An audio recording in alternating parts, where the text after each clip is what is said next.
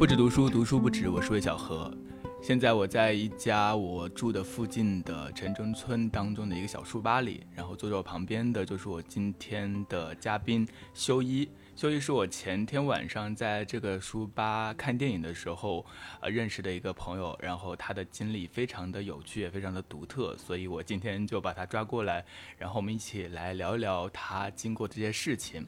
其中有一件事情我觉得非常神奇，是他曾经在金三角的这个毒枭盛行的地方支教。然后呢，他也经历过很多的职业的转换，从零，人家都说从零到放弃，但是他往往是从零，然后到精通，并可以从事这样的一个职业，而这些职业的技能都是他从前从来都没有学过，从来都不知道的，所以我对他很好奇。那么下面我们就开始今天的这个互相都不是很熟悉的聊天，请修一跟大家打个招呼。嗯，大家好，就是其实我。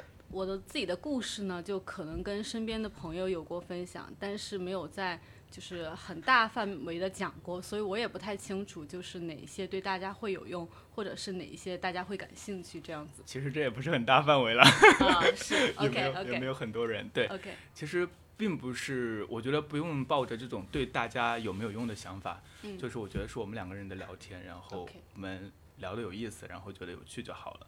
其实我对你的第一个感兴趣的问题就是，你目前为止做过多少种不同的行业呢？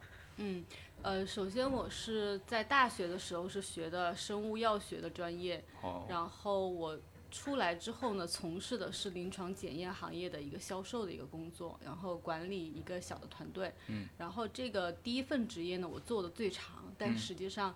在做的过程当中，发现不是很适合我，然后再转成了就是一个一个部门的生物部门的运营，其实也跟生物和呃和健康相关的一个职业，然后后面就觉得不太适合我，然后但是在当时我也不太清楚去到哪个地方，然后后面我就去金三角支教，支教之后呢，就正式转入算是教育行业，嗯啊，然后从金三角回来之后呢，我去。机构里面做了一个英英文老师，然后在做了英文老师之后呢，就是后面我又进入了留学机构，然后做学生的一个申请的一个规划以及就是活动的一个规划，啊，然后做完留学之后呢，我又转进了就是算是互联网教育行业里面的 UI，啊对，然后在 UI 之后呢，然后我就做了，就目前来说准备了半年。呃，游戏就是场景原画的一个准备，然后现在准备进入一家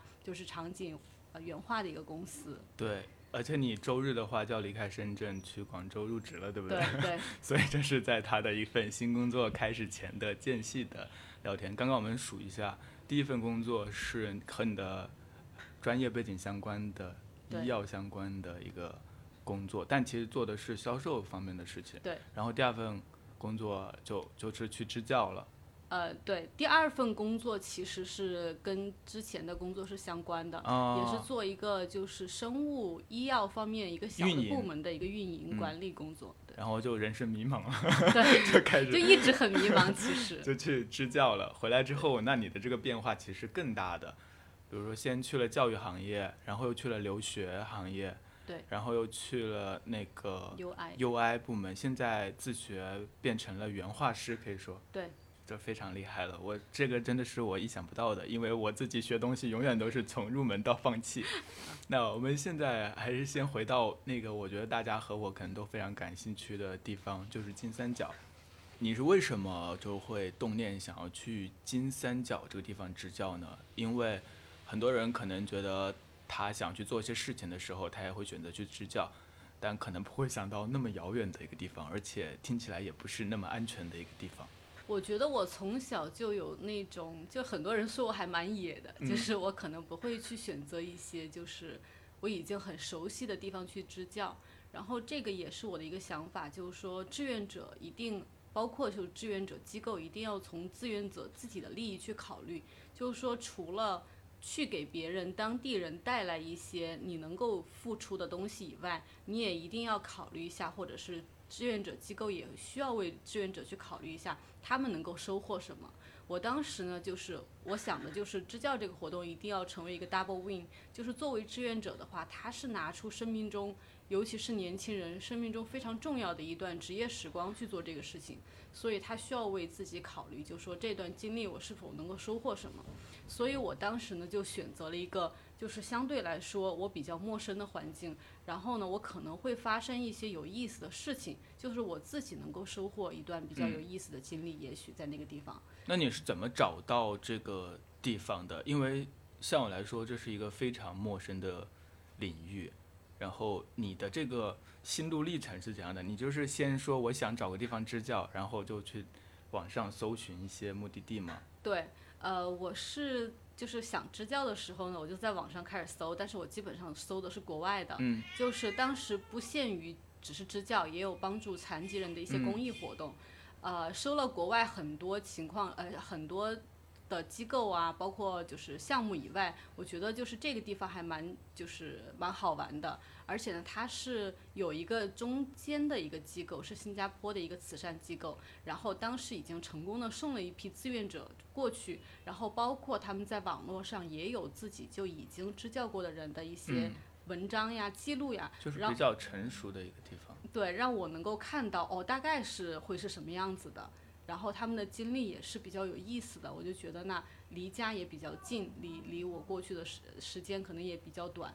其实我当最早的时候看了德国的一个就是怎么说，就是残疾人帮助的一个项目，嗯，然后那个项目当时我也为那个项目考了雅思，但是后来因为，呃，就是你需要很长时间的去申请，它那个名额非常少。然后它是分批次放名额出来，然后还有非常多繁杂的一个工作。当时我就想，就是 take a break，就是休息一下。嗯。那我觉得不需要太麻烦的事情，所以我就选择去这个金三角这个呃项目。其实当时也没有做，不是在选择的时候我没有去查太多的资料，我觉得 OK 是这个，就就去了。但是我去支教之前是有去准备的，因为什么？对，因为我们家里面做老师的人还蛮多的，然后我就通过我。那个姨妈去教育局拜拜访我以前的老师，我以前的数学老师啊，后面进入教育局，然后去他们教育局，反正有一些模课，有一些老师讲课的一些公开课，我就到后面去听去做笔记，然后。呃，去到一些小学里面，就是到最后一排坐着去去听听老师讲课什么的。当时那段时候也非常有意思。作为一个社恐，我听到这两个事情本身就觉得有点可怕了。我要怎样才能进到一个小学的最后一个地方坐着？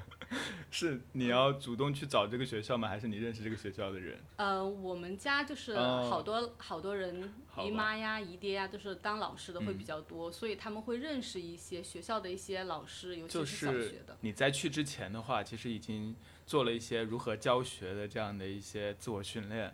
对，因为我从来没有当过老师，所以的话，当时还是有一些忐忑，嗯，就不知道怎么样去做一个更好的准备。所以我当时觉得，呃，我可能在网上看视频，或者是在就是在在读一些书、读一些教案，是对我的帮助是比较小的，因为我马上就去了，只有一个月时间准备的话，那可能去听课是最快的一种方式。那是哪一年？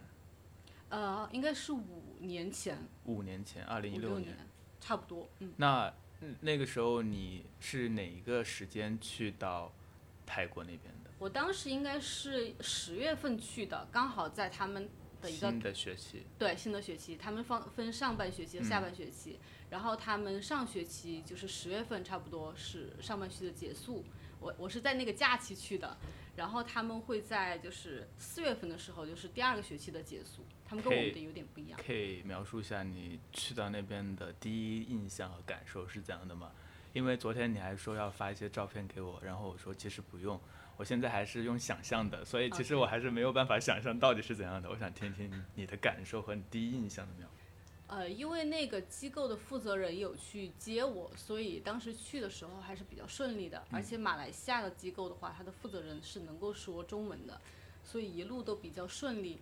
然后去到那个地方的时候，首先我最早是去到一个边境小学，就是不是在我后面支长期支教的一个，也不是长期吧，就半年。后面那所学校，呃，不是那个学校，最早的是去到金三角最边境线上的一个小学去支教。那个小学是非常非常穷的，呃，那个小学的学生的家长很多是拿米或者是一些粮食或者一些。布料，whatever，他们家里面生产的东西去交这个学费，他们是交不起学费的。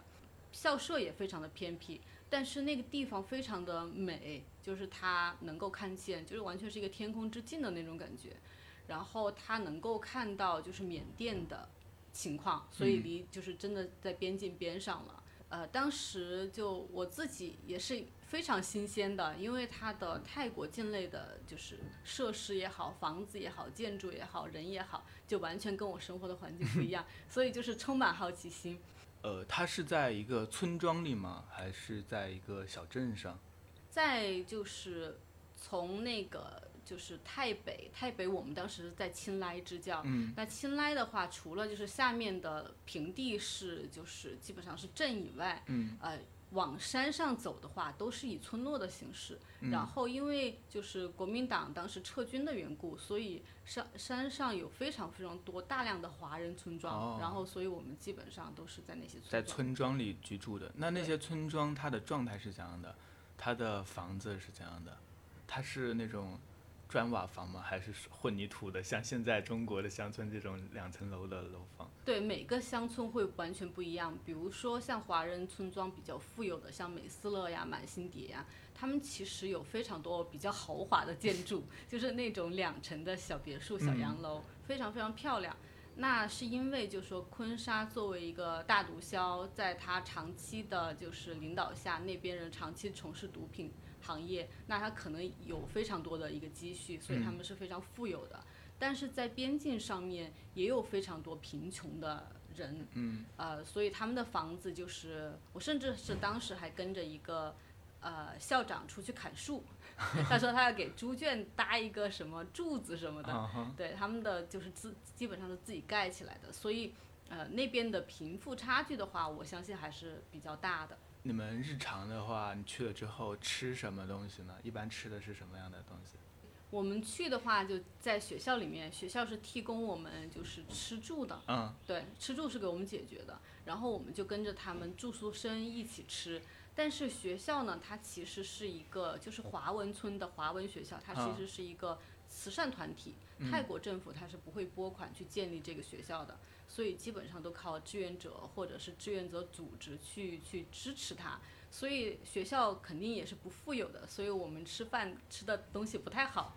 然后我记得有有一次就是有有的机构捐了黑米出来，还是红米什么的，然后我们就整整吃了两个学期的红米，就非常吃的想吐，你知道吗？我真的觉得白米饭太好吃了。所以那你们吃的是泰餐吗？还是的中餐？呃，我们那个就是。怎么说呢？就是因为学校非常穷嘛，然后所以我们做的东西都是就是厨房阿姨炒自己炒的，但是呢，我们那个时候为了省油，所以我们很多菜都拿水焖，就没有什么味道，就是你不能叫中餐，没有到那么高级的程度。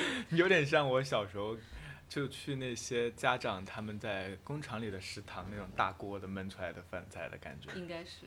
那那些学生，就是你们这个是一个当地的华文学校，那这个华文学校，因为上次听你说它是这个昆沙毒枭的手下办的，这个背景是怎样的？他为什么和和毒枭产生关系？这个是我蛮好奇的。就是在金三角地区的话，多多少少大家的都和毒品或者是毒枭或者是毒枭的部队有联系。嗯，其实整个学校它建设是昆沙建的，但是后面的校长负责人他是昆沙的一个部下，然后而且甚至是那边还有不少学校的，就是校长他都是昆沙的部下，对，所以昆沙在那个地方还是就是还是蛮有名的，然后他的部下也是也是一直生存在那个地方，但是大家都戒毒了，啊 大家都戒毒了，对，这个这个其实这段历史我不是很了解，那。他这种现毒枭办学校这种事情，在当地是很常见吗？还是说是慢慢的呃形成这样的一种状态？因为在我们的印象当中，好像毒品交易的这种头头肯定是一个大恶人之类的。但是和他如果他要办学，维护一方稳定，然后还要支持教育，好像和我们的这种惯常的印象是有些不同的。对。嗯，非常非常奇怪的一点就是，我过去到那个地方金三角地方，它专门还有就是昆沙的博物馆。然后跟当地的老百姓去聊聊的时候，就发现大家都是对昆沙是赞不绝口的，然后是一直都非常敬重它、纪念它、怀念它。然后大家对于就是昆沙办学校是很感念的，因为很多人如果是没有那个学校，当地的话就是完全没有经经历过教育，甚至是他很多部下很多很小就是放到昆沙。呃，部队里面来的人，他们很早就是去到那个学校去接受教育，然后甚至是有一些当地的人说，就昆他们很感念昆沙，就是昆沙他不会把毒品卖给华人，就基本上卖卖给欧美人，所以但是这个说法也是没有考据的，但是能够看出当地人对他的一个呃一个感情吧。那些学生都是来自于哪里呢？就是附近的一些村民吗？嗯，对，就是分成好几种，就是有当地的村民，当当地的村民呢，包括了就是华，就是国民党的后裔，嗯，也包括了当地的本地的一些泰国人。那其中的好很大一部分人呢，是从缅甸逃难过来的。他们从缅甸逃难过来，他是没有身份的，就是拿没有护照的，在那那个地方居住。然后他如果下到山下，他会被拦起来抓进监狱里面，但是他。呃，泰国政府允许他在这个地方活动，或者是居住，或者是上学。然后，因为缅甸境内的就是战争的状况是比泰国要恶劣很多的，那个泰国那个境内还是比较和平的，所以他们好多都是呃从缅甸到那个泰国来读书。呃，从是小学吗？还是中学啊？他还是？一贯制的，什么都可以，都有。呃，我在的学校的话，是从幼儿园一直到高中都有。那它很大呀，它有多少学生？它应该有一千多人。那是一个很大的学校，因为在我一开始听到的时候，我还是以为它是一个比较小型的学校。它整个学校的运转都全部靠志愿者来维持嘛？这些师生，这些老师。对。基本上是靠志愿者，但是台台湾呢，他们每年会派替代役去，就是去支教。替代役呢，我不知道大家就是清不清楚，就是他的一个状态是，就呃台湾是需要服兵役的，但是其中有一部分可能是成绩比较好的，经过筛选的，他们可以就作为支教老师到泰国或者是到其他地方，我不知道其他有什么选择，但至少是可以到泰国这些华文学校里面来支教，来就是来。替代作为他的服兵役的一个情况，所以台湾每年会派大量的替代役到每个学校去支教，这个也是他们支教老师的一个主力军。嗯，那你在那边支教半年的经过，有没有遇到什么危险的事？呃，危险的事情基本上没有，但是我经历了很多奇葩的事情，我可能还不方不太方便讲。方便讲。是哪一方面的奇葩？就是当时因为跟学校的一个老师的误会，然后他在就是泰国的政府有一些背景，就皇室有一些背景，然后他让皇室的人去开除我作为一个老师，然后我当时就震惊了，我还没有跟学生道别，然后你拿这么大的名头来压我，我就觉得，对，经历了还最后呢，最后没有。因为有很多人在中间调和，甚至是有一个替代役的，我的一个 gay 蜜嘛，对，跟跟我关系特别好，就说陈秋一要是走了，我也不干了。他是作为一个替代役去说这个话，会牵动到就是台湾的一个一个一个替代役的一个管理的人员，会牵牵扯到政府方面的东西，所以当时搞得很复杂。然后一帮台湾老师还带着我去跟他道歉，虽然当时我觉得我没有做错，但是有了这么一个环境之后，他也态度也就软和下来。所以其实是在任何一个地方都会有各种，就是这种冲突，这种人和人之间的冲突。那除了这样的事情，有没有让你和在日以前的生活完全不一样的体验和经验？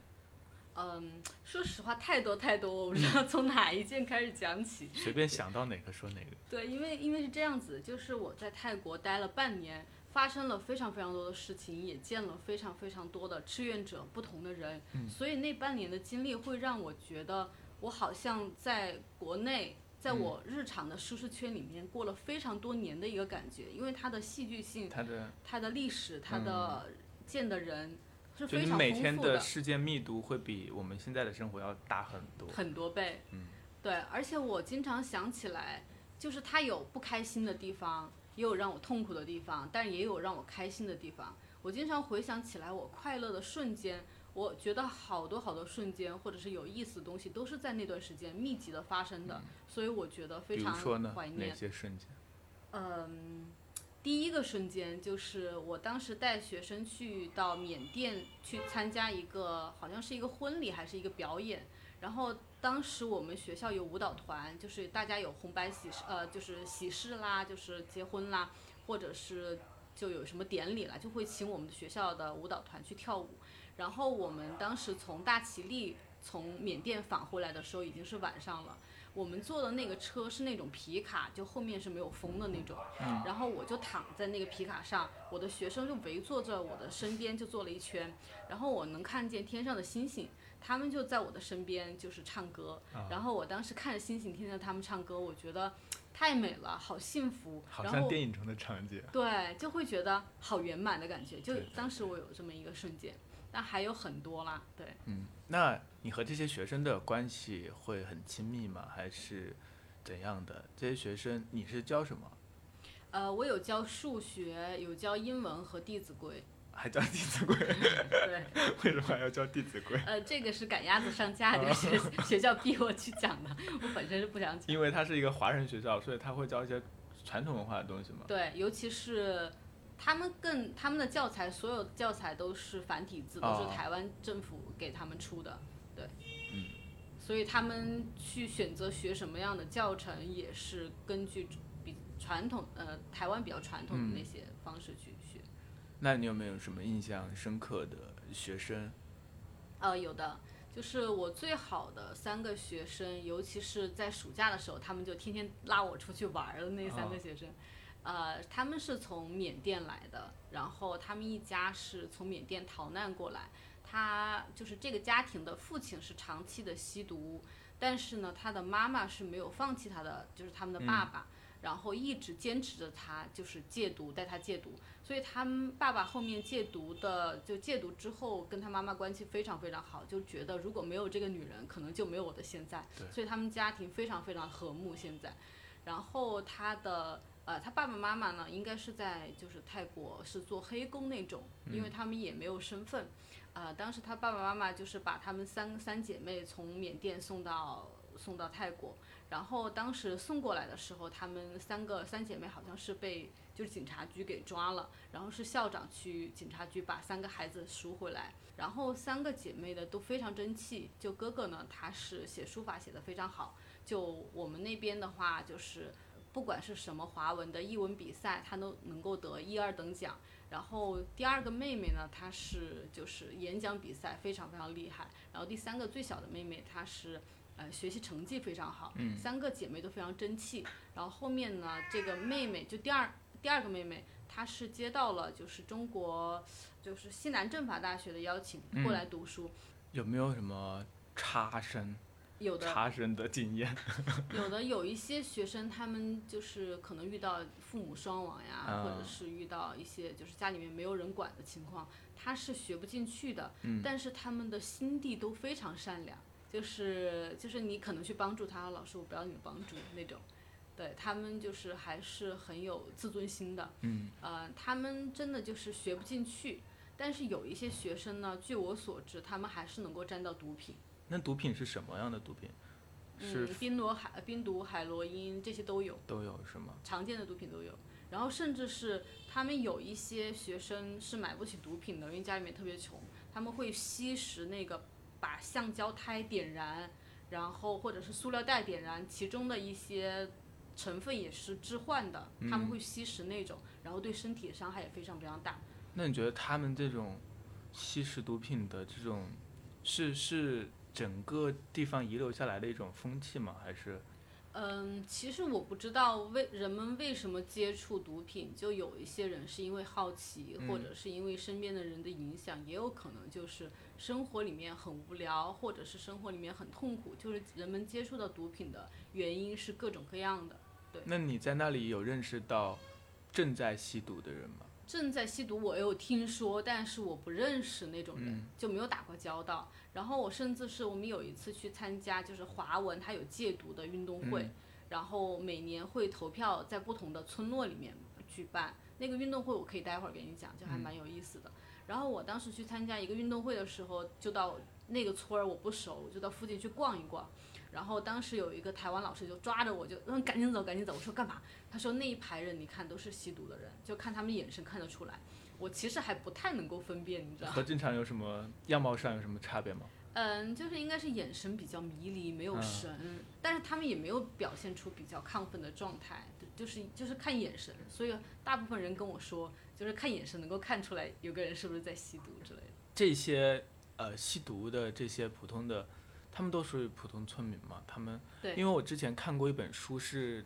我的大凉山的兄弟们好像是是台湾的一个人类学家，刘少华好像写了他去大凉山，就是观察这个地方的一个经验，就是当地的大凉山也是毒品横行的一些地方，那些就像你说的这样，很多很多孩子他可能从小也不读书，然后家长也就在吸毒，这是一个恶性循环，就导致那些地方的经济也很差，然后这些孩子也没有好的前途。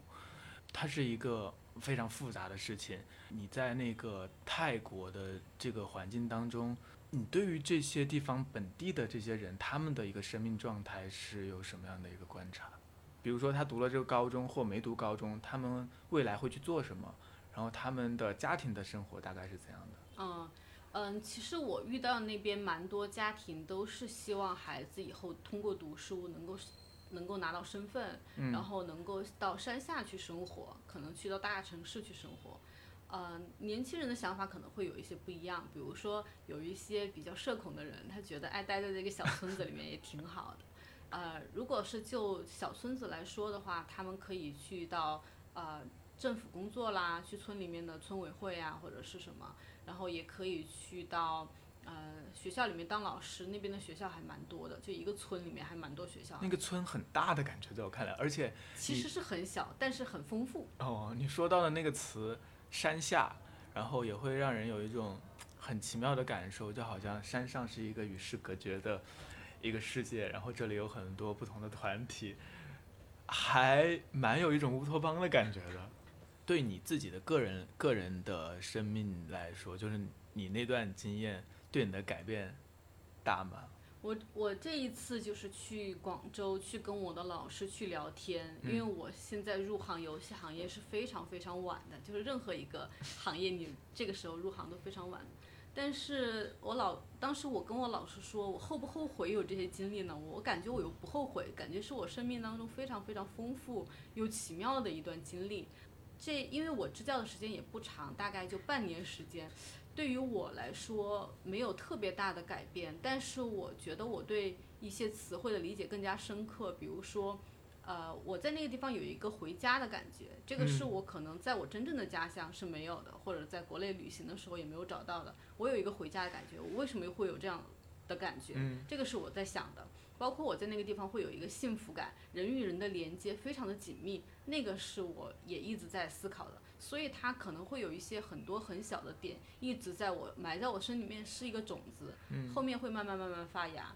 包括我在那个地方看到了大量的慈善团体在做大量的事情，那可能呃以后我也会就是在我二十年之后能够回报社会的时候，我能够去做哪些东西，或者是在这个我一路的就是。呃，我自己的职业生涯之外，能够为这些社会做哪些贡献，那可能也是我长期思考的一些问题。所以那段半年的经历能够结出什么样的种子，我现在还没有定数。但是我经历的东西就太有意思，太多了。对。那为什么那地方会给你一种回家的感觉呢？对我来说，回家的感觉可能就是很轻松，或者是觉得有归属感，然后没有很多压力，感到自由。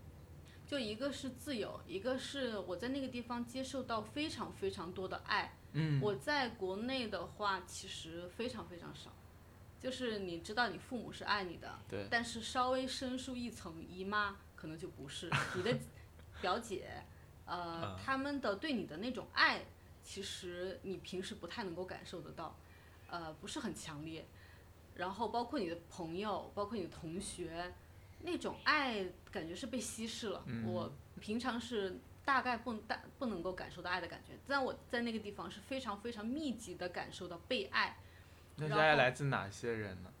嗯，我可以举个小的例子，就是我在那个地方过生日，嗯，四波不同的人还是三波不同的人给我过了三波不同的生日，然后还给我就是呃买了三个不同的蛋糕，然后最后还有全校住宿生站在那儿给我唱生日歌，然后包括我才去到学校支教的时候，我有一天就坐在那个就是大礼堂里面就坐着，一群小朋友就去把学校的花摘了插我头上，插的我满头都是那种大的那种。就蔷薇花，我就觉得被爱或者是表达爱是那个地方非常自然的一个东西，所以他人的状态是很自然的。然后接受方，你你会反而觉得好像这是一个不正常的事情，但是人是应该有这些东西的。然后还有很多被爱的就是经历。那你觉得那些那些经那些就是表达的状态，他们都是本地人吗？他是文化的不同造成的吗？还是？有有泰国人，有我的学生，学生他也分成就是初中生，就我自己教的那个班，还有住校生，我自己没有教他们，但是跟我关系比较好的，年纪比较大的一些学生，然后还有就是来自台湾的支教团体的，就是我们同样的志愿者。呃，我在那个地方会发现，就是志愿者和志愿者之间，他的价值观可能会比较近，所以成为朋友的可能性也会比较大。然后他们就是台湾人表达爱意的方式也是非常的那个直接。然后还有那边的在学校里面打球训练的一帮呃校外的篮球队的成员，然后他们也会。就有一次就很有意思，就是很早清早的时候，我从我的宿舍走到那个我的教研室办公室，教室办公室。然后我需要经过操场，然后很早的时候那一群人就在那儿训练了。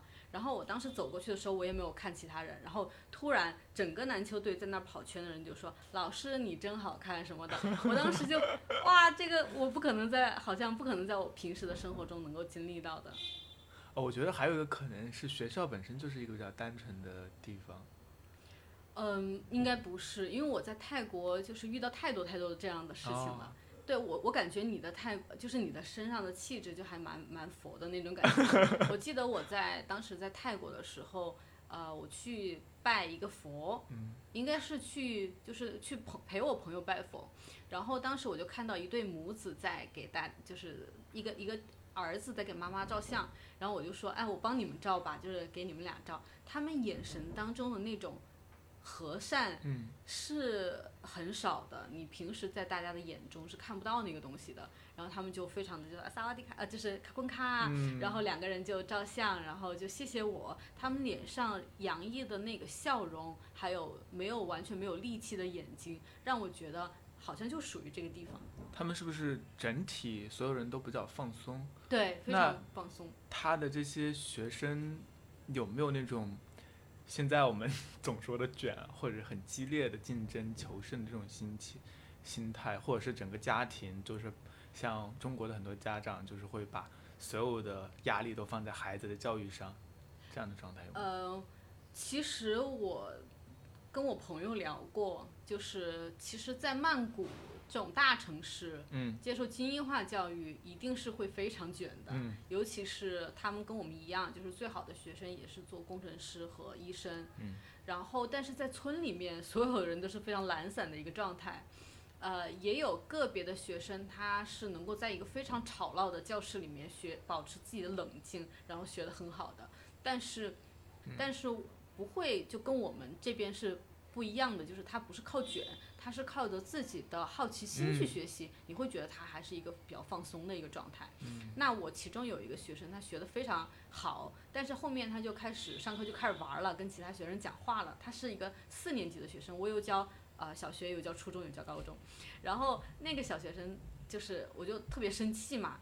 有一天他妈妈就来找我，就说：“老师，你不要对他太严格啦，就是他学学就可以了。”我说：“他有数学的天赋。”如果现在不推他一把的话，可能就就还蛮可惜的。我是按照一个中国人的思维去做的，但是他妈妈说不用不用，就那样子。对。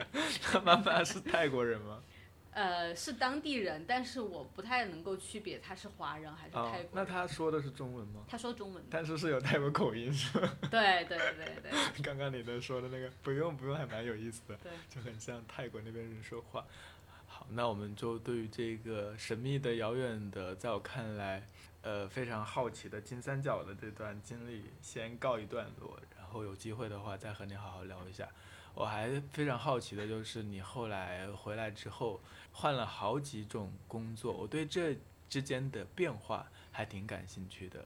比如说你回到了这边大陆，然后做的第一份工作是因为你想投身教育，所以去做了英文老师。对，然后我当时是进入了一个就是精锐的那个就是一个一个就是教育机构，它类似于新东方学而思的这么一个机构。它就是所有的课程都教，然后我当时选择了英文嘛，然后当时有还有老师问我你要不要教生物，我又是学生物的，我说不教，我想教英文，然后去教学生一对一的，他的他的教学他的教学方式是一对一，然后我就去一对一的教学生。他是一种培训机构嘛？那他这些人要花很多钱来学这学这个课程吧？对，应该挺贵的。那这种教学的状态和你在支教的时候那种状态，嗯，是截然不同的。这个是我后面思考的一个问题，因为我在金三角支教的时候，我的 gay 蜜嘛，他是就是他跟我一致的理念，就是我们应该去抓差生，嗯，好生的话是一定能够学好的，但差生如果老师不推他一把的话，就不能够，呃，往上走。所以我后面回国之后，包括我进留学行业，都是就是遇到一些非常非常好的学生，我会觉得。我好像对差生这个腿团体有愧的感觉，就是他们真正是最需要教育资源的。呃，我们当时的学生家里面都比较有钱，因为那个课时费还蛮贵的，几百块钱一节。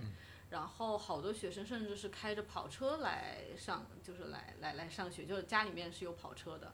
然后我在国内的教育行业里面就是待久了，会觉得就是老师这个身份和他教的学生的家庭的那个阶层的分化是非常非常大的。然后我们教的学生都是家里面有钱的，然后只是可能说成绩不太好，就学不进去，然后送送过来，再再继续学这样子。那你后来就不做了，是为什么呢？我当时觉得就是第一个，我觉得他的职业天花板可能会非常低，然后第二个呢是跟我的教育理想可能也不太一样，对。然后后来呢，我就是发现，就是不管在泰国还是在国内，我做激励学生都是非常困难的一件事情。呃，我觉得能够很很难跟跟他们就是描绘一个最好的教育是什么。我觉得就是因为有一个学生有一个知识点，我给他讲了大概很多遍，但他还又没有理解。但我觉得这就不是讲知识点的问题，我可能需要拿一个更高的一个目标去。导致他自己有自我的激励能力，才才能够去学好，然后这个是我觉得学生学不好的一个主要原因。然后我又不知道世界上最好的教育是什么，因为我没有出国留留过学，所以我当时就是想，我要进入留学机构去看看最好的教育是什么。那我进入到那个留学机构之后，我的确是看到了，就是大概最好的教育是什么，能够做自我激励的人是什么样子的，包括我的当时的一些同事也非常的优秀。你去转行到留学机构，然后这个动因完全都是为了想要去瞧瞧最好的教育是什么，而不是就是考虑说自己的职业生涯以后要往哪里去这些。对我看似是转了很多次行，但实际上也就。呃，几个方向而已。就第一个就是生物和医药方面，第二个就是教育方面。所以这个还是在一个大圈子里面，就是还是在在教育。所以我当时还没有想好，就是想到其他的路子。就是我觉得教育可能是我想做的事情。那你在这个留学机构里做的事情是什么？然后我其实想跟你说的就是，我在转行的这么多次转行的过程当中。就是有几次是最累最苦，然后就是真的是花很多时间去弥补自己的缺陷的，呃，比如说我转英文老师就非常轻松，就感觉就是无缝连接。但到后面到 UI，包括到游戏，它都是很痛苦的一个长期的需要去去跨越的过程。在留学机构的话，哎，你刚刚问题是什么？我留学机构就是你在留学机构做的是什么样的工作？呃，我做就是做帮学生做申请。然后帮学生规划活动，那规划活动的话，其实很大一部分是帮他们找到自我。就是有好多学生，他就是申请美国大学的时候，你是需要去认准一个专业，比如说我是想学以后想学建筑，或者是以后想学数学或者怎么样的，你需要在这个地方有一个认知，有认知之后呢，要朝这个就是学科要去做一些活动，一些自己的一个项目。我我当时就需要去带着学生去找到他的一个意向、一个志愿，然后再帮他们去就是去一起去实践一些活动。对。哦，你们这个服务贵吗？很贵。很贵。四十万。天哪，就是等于说这完全是另外一个阶层的事情。对。因为你说的这些，帮一个十几岁的孩子找到他们自己感兴趣的事情，然后引领他们去做一些事情，成就一些小小的目标。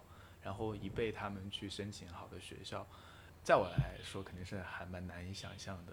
但是其实你会遇到很多很优秀的人，嗯，那些优秀人，那些优秀的孩子，和你之前遇到不管是同学还是你支教的时候遇到的孩子有什么地方不同吗？不论是好的还是不好的。呃，我们在那个地方，大部分接的都是一些很好的优等生，然后但是。我一方面觉得他们在情商方面可能跟美国学生没办法比，就是他对自我的认知其实是还是基本上没有建立的。嗯。但第另外一方面呢，他们的基础学科就学得非常的好，基本上都是就是深圳一流的高中生能够拿全 A 的成绩，然后参加各种竞赛，他们的状态肯定不一样。但是他们同时呢，他们的心态就心理压力是非常非常大的。他们的学生之间会存在着一个攀比，就是说，如果是呃整个学校基本上都申请到美国前三十的大学，但我 申请到一个前五十，我觉得我不活啦之类的。这么这么夸张的吗？对，所以他的同辈压力会呃是他的压力其中之一。我那边有遇到非常非常多很优秀的学生。他们能够用至少能够用英文非常流利的去表达自己的一些观点。他们已经学过了什么 critical thinking 啊，或者是在模拟联合国。就是你可能其他的没有接受过这种教育，不都不知道这是什么。包括英式的辩论呀之类的东西。嗯，你在教育行业也待过，那你觉得这种学生的优秀，它更多是来自于什么？是来自于父母，还是来自于学校，还是来自于资源，来自于个人的秉性？个人秉性，个人秉性占到很大的比重。对，因为好多的教育概念的书，包括我身边的同事或者身边的朋友都会说，孩一个孩子长成什么样子就取决于他的家庭。但我见过太多太多太多的案例，就是他不是个例，嗯，就是学生的优秀是跟父母无关的，嗯。然后我想讲跟你分享一下这个学生，他其实爸妈都，嗯，跟他不太一样。他是一个，我感觉他是一个有。能够体会到痛苦的人，对痛苦敏感的人，所以他对自己的要求也非常非常高。据说，据他妈妈说，他小时候很早的时候，就是跟爸妈一起出去吃饭，他会掏出一本作业来，就是等饭的那个时间要去做那个东西。他其实是一个对自己有非常高的标准和要求的一个人。就他那小时候就是在等饭的间隙做作业这件事情，并没有任何人要求他。对，他完全是自己驱动的。对他爸妈是很 relax 的一个状态。这是从何而来？确实很难说清楚。对，然后他其实是很痛苦的一个状态。他其实已经是最优秀的一个学生了，但是当时他在呃遇到一个非常大的难题的时候，他的自责，当时他有哭。嗯。我其他没有见到学生在有那么大的一个反应，他是对自己的一个。呃，要求非常高的一个状态下的一个自我折磨。我觉得，如果在其实我们在大学的帮他们呃，就是跟他们一起申请大学的时候，其实不是代替他们写自己的文书，而是就是辅助他们，真正让他们去了解自我，找到自我。那最后的成果其实也很能说明问题，就是。有长期的对痛苦的反思或者对自我反思的人，才能够写出非常好的文章。如果没有，他写出来的东西是轻飘轻飘飘的。嗯。那后来他申请了好的大学吗？对，非常建筑第一名。哇，果然，你在这个机构看起来干的还可以。然后我觉得这种这么高金额的这个机构的收入状况应该还行吧。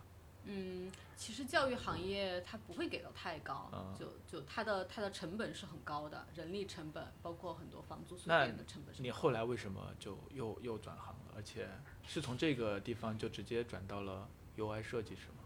对，嗯，我当时做的工作，其实其实看起来别人觉得会很有趣，因为帮学生去规划一些，比如说自由潜的项目，包括我自己都能够去去游泳，然后帮学生去联系一些纪录片导演去做很多东西，我自己在其中也可以进行一部分学习。就外人看起来是很光鲜的，也好玩的，嗯，但实际上你会觉得这个行业的天花板非常低。然后另外一个就是你是从事一个摆渡人的工作，帮学生从这边摆渡到那边，你自我的成长是非常少的。第三个呢，就是我觉得做我后面一直觉得我做教育一定是我在某些领域有所成就之后再返回的一个地方。我很赞同人就是日本的那种，就是我当了大企业后面我功成名就了，我可能会回馈社会，因为我会觉得就是比如说现在教育里面存在的大部分问题，比如说教。教计算机的老师，他可能一天都没有在互联网企业干过，就是他是跟社会有一些脱节的。是。那我教的东西肯定是没有经过我自己实践的东西，那我可能说的东西只是一些理论上的东西，我没有去非常深刻的有我自己的反思。所以我觉得这个是教育里面非常大的一个问题，就老师他没有在，比如我教数学的老师，我不是去对数学很有兴趣，或者是做的非常非常好的。呃，数学学科的话还好一点，但其他方面可能就不太一样。对，我觉得我需要在呃找到自己，因为我帮学生规划了太多，开始找到自己了。那你怎么就找到了去做 UI 这件事情呢？这好像和你之前的所有的工作都毫不相关。对，当时我连 PS、Photoshop 和那个 AI 这些都东西都不会，你知道吗？但是首先我觉得就是，其实我在整个。就是职业探索的过程当中，其实就像在攀岩一样。嗯。我不知道在上面个十米的地方有一些什么抓点，或者朝哪个方向。我只知道一个大概的方向，我就朝那个地方走。就有点像我们以前小时候玩那个红色警戒，就你开到那个地方，那个迷雾才散开。对对。对，然后我会觉得就是想进，一个是深圳的互联网比较火嘛。嗯。然后第二个是我。嗯，虽然就几十年都没有动过笔了，但是小时候就是还喜欢画画。然后我在大学的时候，呃，有策展人朋友对艺术和美术方面很感兴趣，后来没有做，但是还是觉得很喜欢艺术。我觉得是应该是我自己的一个一个方向。嗯。那当时觉得，嗯，非常非常好跳的一个行业。其实我当时后面知道，我大概要进游戏或者是做美术。但是当时在不太确定的条件下，我最好跳的一个岗位，就又能够进入到互联网，我能够看到互联网是什么。因为如果你不找一个技能进去的话，你你是看不到互联网的全貌的。嗯。然后，呃，首先他工资还不错，那个就是他好上手，比较好学。我每次转行的话，都会有找几个理由吧，至少不是一个理由。对，然后就进去之后，就有在了解产品的东西，有在了解前端的东西。有在了解，就是啊，那个其他方面的一些东西吧。做了多久？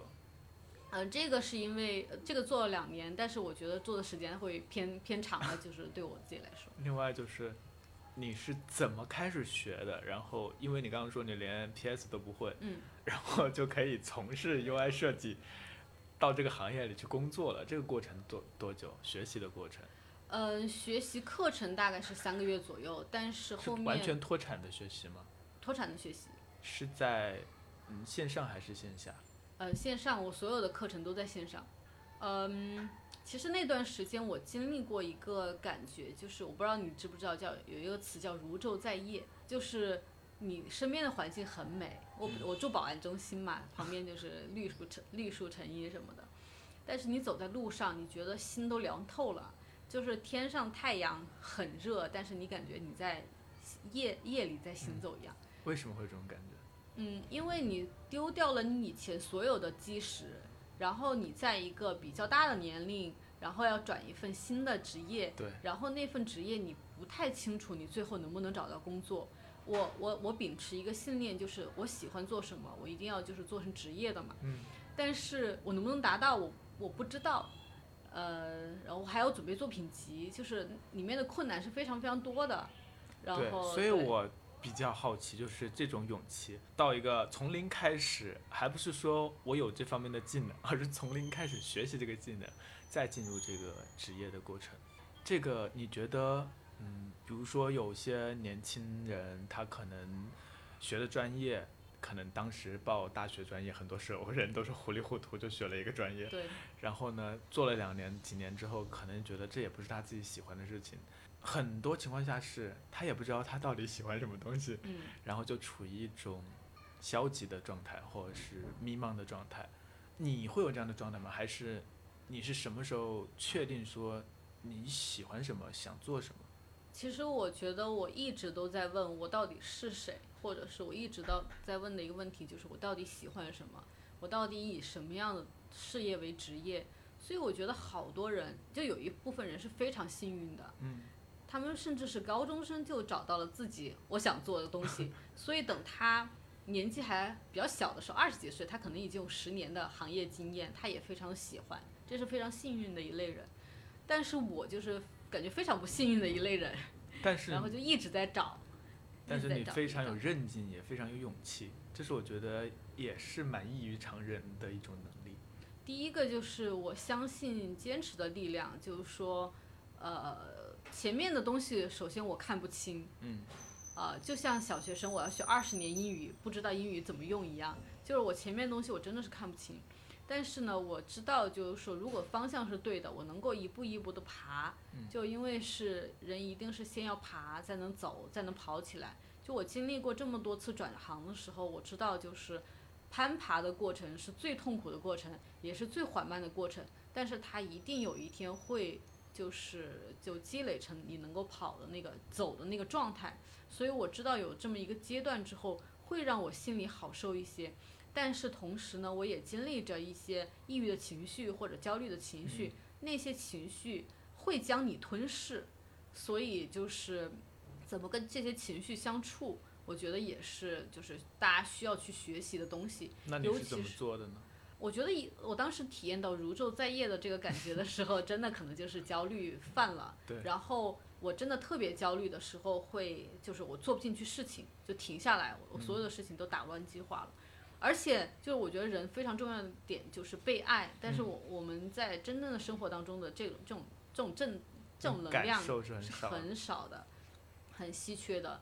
所以当时也就是慢慢的熬吧，也就是一步一步的爬行，对。然后你在那个学习 UI 设计的这个过程当中，嗯，你觉得困难吗？或者说，嗯，你在这个进步的过程当中的喜悦是来自于这个本身，还是来自于别的地方？对，我觉得也来自于本身，就它本身是能够带给我愉悦的，尤其是在做艺术方面的东西，啊，包括做瑜伽运动和艺术方面的东西，在做创造的时候，它能够产生一定的心流，那个心流是产生幸福感的一个根源，所以做这些事情的本身，它是有一定带来一定好处的。其实，在那个时候，你就觉得之后你会从事偏艺术方面的工作吗？对。那后来的话，你又转行。现在马上要去做这个游戏的原画师，其实我对这个职业完全陌生。嗯，他到底是做什么的？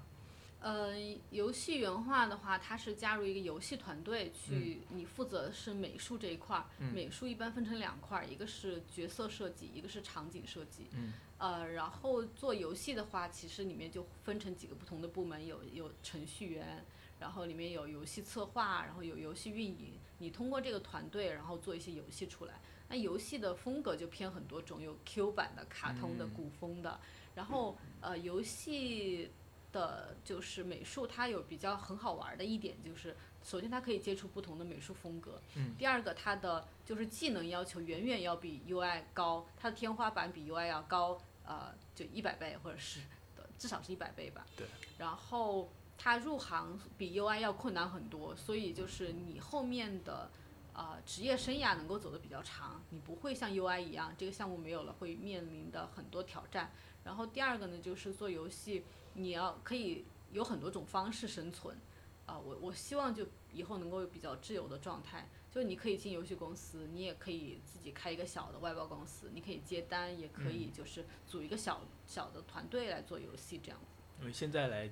回看的话，好像一切都讲得挺轻松的。那你从一个，因为游戏的原画这种绘图听起来又是完全另外一个领域，那你这个学习的过程大概经历了多久？是怎样学的？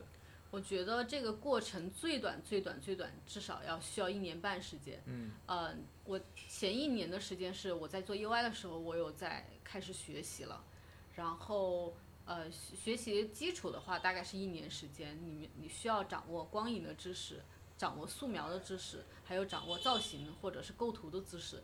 有了这些基本功之后，然后你再选一个方向，就是角色或者是有呃就场景，然后再进行一个一个一个学习跟班的一个学习，大概这样。我觉得还是很厉害，因为很多人是从小开始学的，对，高中的时候或者更小就开始学画画，然后去美术学院出来，可能做这种东西，你只花了一年多的时间，就是你觉得这个。嗯，实际上本身就不需要那么长的事情，还是说，呃，是你花了更多的心血在其中？嗯，我觉得大家对美术是有一个认知偏差的，嗯，就是说大家觉得你要做，就是怎么说呢？美术是需要有创造力的，就想象力的，其实很多是可以分析的。有有些时候，我觉得甚至是像在做一个数学题一样。就是你画画的时候，同时要思考，就是我这个光影该怎么去选择，然后怎么样风格怎么样去选择，就是很多东西是可以计算的，包括就是你构图，包括就是就是就是很多透视方面的东西都可以计算的，所以这个是大家的认知偏差。然后再一个就是我们的美术教育，可能它很多东西都是。呃，偏写生的更多，但是对于游戏行业的很多就是创造性的东西，我们的可能体教育体系是没有去去讲的，所以可能他们有一部分时间是被浪费掉的。但是他们基本功的确是比我们要长很多，就是我们可能在很多地方比他们要差很多，尤其是在一些细节的雕刻和塑造上面，但是可能也差不了十年那么久，对，可能差个几年那种。嗯，那你觉得就是这种，其实。从你的经验来看，听了你的故事，会不会给我的感觉是，好像其实我们很多时候不敢去尝试一个新的事情，不敢去跨越到一个新的职业、一个行业。很多时候，更大的困难来自于我们自己的这个自我局限，是这样吗？嗯，我觉得那个自我局限还不是真的是就是自己带来的，而是这个社会的固有观念带给你的很大的压力。包括身边人带给你的压力，让你的痛苦。我我小时候，你有你有获得这种压力吗？当你说我不要做这个了，我要去做 UI 了，我要去学一个。呃，其实还蛮大的，身边的人其实很难去理解你。我一直我从小时候开始读外国文学嘛，因为他们就是外国人，他可能更觉得你在任何年龄你都去可以。就是重新开始，我觉得我认同这个理念，但同时我很撕裂的就是，我知道别人怎么想我，我也知道就是我我自己遗传在我体内的基因就告诉我，你这样子就是很有风险很大的，你就会极端的焦虑，尤其是在这个环境里面，你是免不了就是听到很多杂音的，会非常痛苦。其实很多时候都是这样，当我们听一个人他讲他的。事情的时候，我们只能看到他做好的那些事情，而很难去体会到在这个过程当中遇到的各种困难、绝境，还有泥沼。但是我觉得，嗯，还是很感觉很感谢或者很佩服你的这种勇气和行动力，以及一往直前的这种能力，或者是这种力量。因为这，我觉得还是能够鼓动很多人的，至少对我来说还是。呃，蛮有启发意义的，就是很多时候我们总是在为自己找借口、拖延，然后延宕自己想要做的事情，最后呢，就是 慢慢的你还是一次一次的找借口，一次次拖延，最后什么也没有做。嗯，你觉得这个东西和性格有关吗？还是认知上的不同？我每一次都是感觉我像小马过河一样，就不管是到一个行业，或者是到一个领域，我去问别人，他们的。回答非常非常的固有化，这觉得我觉得这个也是我们面临的一个问题，就是好多人的认知是固有的，所以你要在一个没有了解这个行业之前去有一个新的认知，其实是很难。我觉得这个是个很大的一个压力。然后，呃，其他你刚刚还说了一点，我我想说，就对，是你的性格，是你就是这样的一个喜欢挑战的人，还是你觉得很多人他没有办法做出这样的决定？是性格决定的吗？性格决定命运，在很多时候会说这样的一句话，你认同吗？我的老师，就我现在上课的那个老师，他很喜欢说，呃，只有很刚的那种人 才能够有所成就，很刚。但是我觉得就是有几个方面，一个方面是一个把你往后推的一个能力，是一个痛苦的能力。也就是说，你做其他东西都是痛苦的，但是它会推着你往你不痛苦的那个方向走。你对痛苦要有一个很敏感的认知能力，它是能往能把你往着推着往前走的。然后呢，还有就是你可能比较刚，就是一开始慢慢慢慢爬的那个过程，你要熬下来。呃，然后还有一个就是。体验快乐的能力，因为有一些人他很刚，但是他折了后面。嗯，对。但是实际上你要有一个体验快乐的能力，就是我觉得在这个呃这这个要做的事情里面找到快乐的那个能力，嗯，包括找到一些好笑的事情、有趣的事情也是很重要的。它它是一个往把你往前拉的一个过程。你觉得你是一个自制力很强的呢人吗？不是，我就是特别懒散，就是那个。就是那个，就是那个测试啊，在 I M B B M B T I 那个里面，我是一个后面是一个 P，对，就是懒散的，天生懒散的人，射手座的那种人。然后，但是因为我知道，就是懒散会给我带来很多痛苦嘛，所以我会就是一次一次、一次一次的去 做那个时间规划表，把自己的时间给固定下来，然后。呃，我觉得最有自控力可能就是之前看了一本自控力的书，嗯，然后通过那本书，我我有觉得有了更了解一下自己这样子。呃，很多时候认知和行动是两件事情，你从认知跨越到行动，它中间的这个路径其实很长很长。我觉得你说的一点是很重要的，就是找到自己快乐的地方。嗯。然后还有一个就是不容忍痛苦的，或者是不容忍自己不喜欢的事物。其实对我来说，我也是，我不太去做我不喜欢做的事情。我觉得这件事情很多人觉得很多时候会很难，但其实只要你一直拒绝你不喜欢的东西，你的世界当中就没有那么多丑陋的不堪的东西了。嗯。大概是这样。对我很讨厌一个词，就叫。你应该正能量，不应该负能量。其实，就是你跟负能量碰撞的那个过程，是你解开锁链的一个过程。很多人就觉得把这个负能量压下去了之后，他其实一直都在铁链里面给自己拴着。但如果你一直爆发那个负能量，一直去认知它，可能你才有机会把那个锁链解开。最后的话，最后的话，祝你，然后星期天的时候之后的工作能够顺利。然后就是一个非常老套的一个问题啊，对这些也想要转行的人，或者是也想要去离开自己熟悉的地方去做一些不一样的事情的人，你会有什么建议，或者是你自己的经验可以分享的一两句话？嗯，我觉得就是有几句话给我一直在给我鼓励吧，就一个是人罗树呃人罗活树罗死，我觉得这样蛮有道理的。然后另外一个就是。嗯，很多人就是很多行业和职业，它是不需要太长时间的，呃，不像那种物理学科、数学学科，你需要长达十年的学习。但有一些行业，它其实入行的门槛或者是入行的时间非常就是短，所以你一旦觉得你自己想做，就去多多去尝试一下。嗯，勇于尝试，敢于行动。好，那我们今天的这期节目就到这里为止，非常感谢修一，然后希望以后还能够有更多这样的聊天，然后我们下期再见，拜拜，谢谢大家，拜拜。